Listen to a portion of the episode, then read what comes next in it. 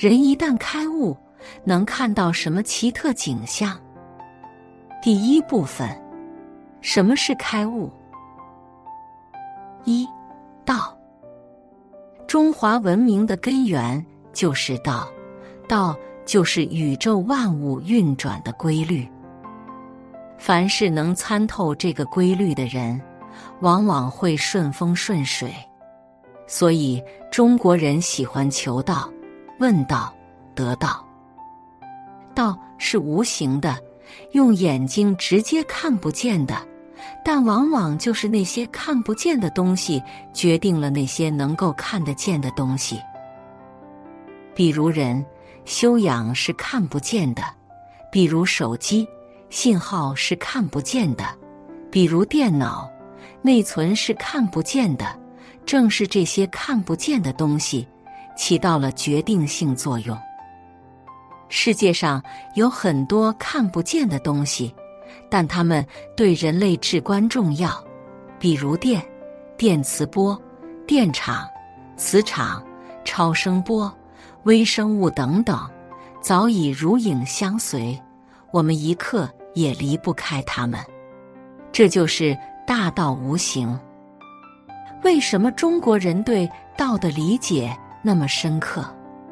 尤其是中国古人很早之前就通晓了宇宙万物运转的规律，对自然有那么深刻的认知。因为中国古人很早就学会了一个本领——内观。身体运转就是宇宙运行的一个投射。当我们把自身运转的原理搞懂了，往往也就把世界运行的原理搞懂了。《黄帝内经》研究的是古人内观的结果。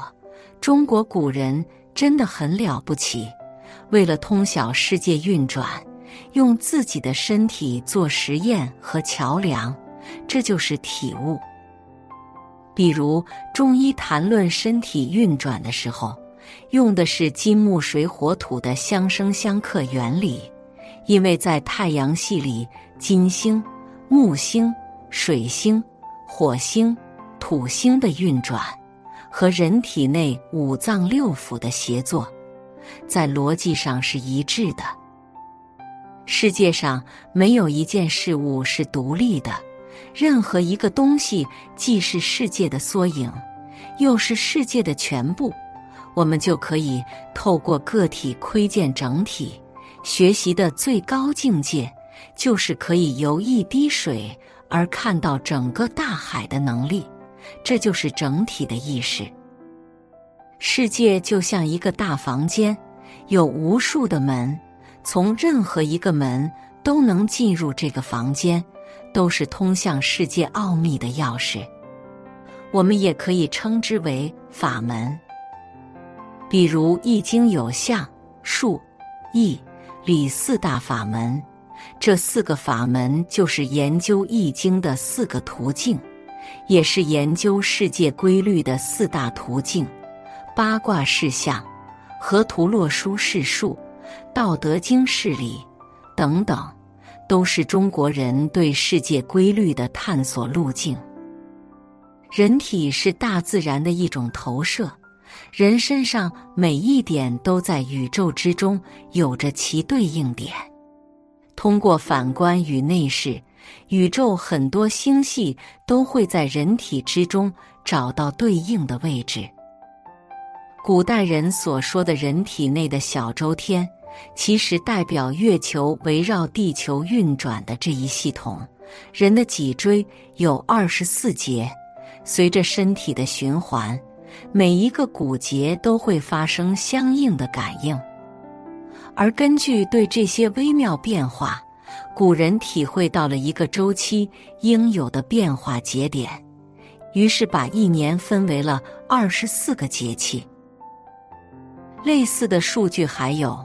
人体有三百六十五个穴位，一年刚好三百六十五天。人体有十二条经络，一年刚好十二个月。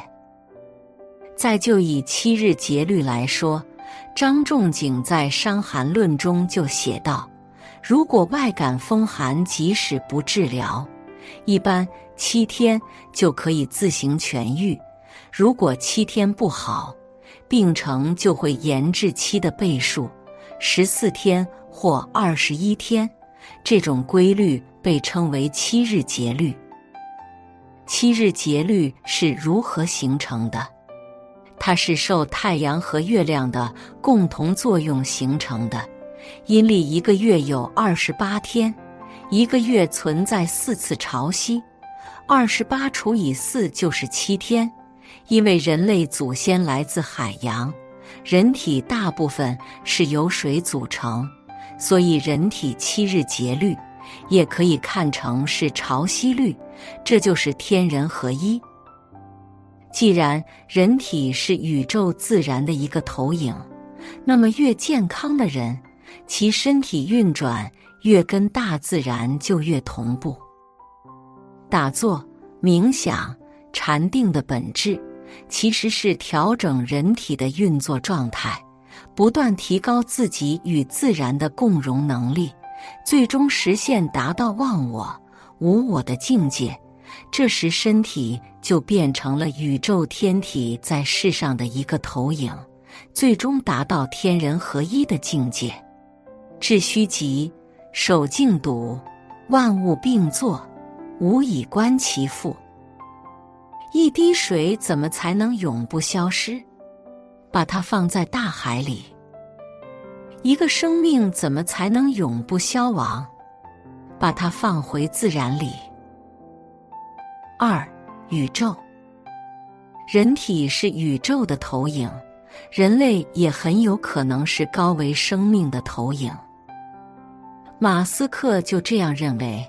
人类可能生活在一个被虚拟的计算机场景中，他坚信更高维度的生物很有可能是我们的造物主，就像人类也在制造更低维的虚拟世界网游一样。其实，人类发明的网游就是人类打造的一个虚拟世界，只要构建一个虚拟的场景、角色和故事。然后设定各种打怪和升级的程序，再设置各种各样的角色，让一个个 ID 带入其中，一个虚拟的世界就诞生了。里面各种角色互相斗争、合作，很多角色沉浸其中不可自拔。但是所有角色的命运都是被人类设定好的，谁都逃不了这个虚拟世界的逻辑。这就是那些角色的宿命。按照这个逻辑，人世间的一切是不是被高维生物虚拟出来的游戏？宇宙已存在了近一百四十亿年，而人类出现在地球上的历史才不到一万年。从统计学角度看，在如此漫长的时间内，很有可能存在多个维度的文明。每一个维度的生命都是由上一个高维生命创造出来的。高维生物是低维生物的造物主，低维生物都被设计好了程序，然后各自运转，这就是低维生物的宿命。每次感慨人生，总有一种被宿命包围的感觉，它让我无法挣脱。我们经常讲造化弄人、生死轮回，这种宿命很可能就是被高维文明设定的程序，然后成了低维世界的运转规律。在人类看来，人间的起起伏伏都是随机的，但是对高维生命来说，一切都是按照他们设定的程序在演绎。一切都逃不出他们的手掌心。再比如，最近流行的概念“元宇宙”，只要元宇宙的技术成熟，人类就会虚构出一个新世界，然后就可以把很多人塞进去，让他们在里面繁衍。或者，当地球面临日益恶化的环境危机、核危机、疫情等等。就会有一批人构建一个新世界，然后移民进去，开启新生活。这不就是当年诺亚方舟的故事吗？地球发生了洪水，最后只有一小撮人通过船只实现了逃生。人类世界很可能就是一个被高维生命设计出来的元宇宙，就像网游一样，先有程序，后有世界万物。老子发现了这个程序，把它称为道。有物混成，先天地生，吾不知其名，自知曰道。游戏中的角色只能遵守这个秩序。在他们眼中，程序是永远独立运行的，永远无法更改的，循环运转，生生不息。我们这个世界的道也是一样，独立而不改，周行而不殆，可以为天下母。至于这个道究竟是谁编写的，老子说他也不知道。吾不知谁之子。象帝之先，自古以来，不断的有人试图破译这个程序，比如八卦图、河图洛书、奇门遁甲等等，就是对这个程序的破译。当然，世界上的绝大多数人只对游戏规则感兴趣，比如怎么打怪升级的，而对游戏本身的程序设计。并不感兴趣，也就是说，没有几个人愿意研究世界背后的道。大家都是为了现实世界的名利而奔波。高维生命看待人类，就像人类看待一群蚂蚁一样，看到人类整日忙碌奔波，最终只是为了一场名利，就觉得这些人可怜又可悲。当然。高维生命也不想我们随便参透这个道，他们通过一系列游戏规则迷惑我们，设置了很多障眼法，让我们沉迷游戏规则不可自拔，而不是天天去研究游戏背后的程序是怎么来的。然而，随着人类科技水平的进步，我们对世界的认知越来越深刻。越来越能去接近那个道，人类不断的悟道、问道，都是为了解读这个道。一旦参透了这个道，就掌握了真相和命运，生命彻底完成了升级。三人，人类是高维生物的投影，世界是不是高维空间的监狱呢？那些犯了错的高维生物。都被流放到了人间，成为凡夫俗子。所以上帝说：“你们每个人都有罪，至于要关多久，就看你自己的改造修行了。”有的人在世间诚心修行，积德行善，如果赎罪成功，下一世就会回到高维空间。有的人修行不够。或者犯的错太严重，被关押一辈子都不够，就会不断的在人间轮回，不停的接受改造。所以佛曰：众生皆苦，做人就是要受罪的。当然还有很多人沦落到了人间，依然不思悔改，反而在人间继续造孽。那么下一辈子就会被继续打入更低维度的空间，地狱，被反复折磨，或者畜生道，成为畜生。所以畜生要修行几百年才能成为人，而人要修行很多世才能回到高维空间，就像游戏里的打怪升级一样，要经过累生累世的修行。才能升级。高维世界为了管理世间的这些囚犯，也会经常派人下来。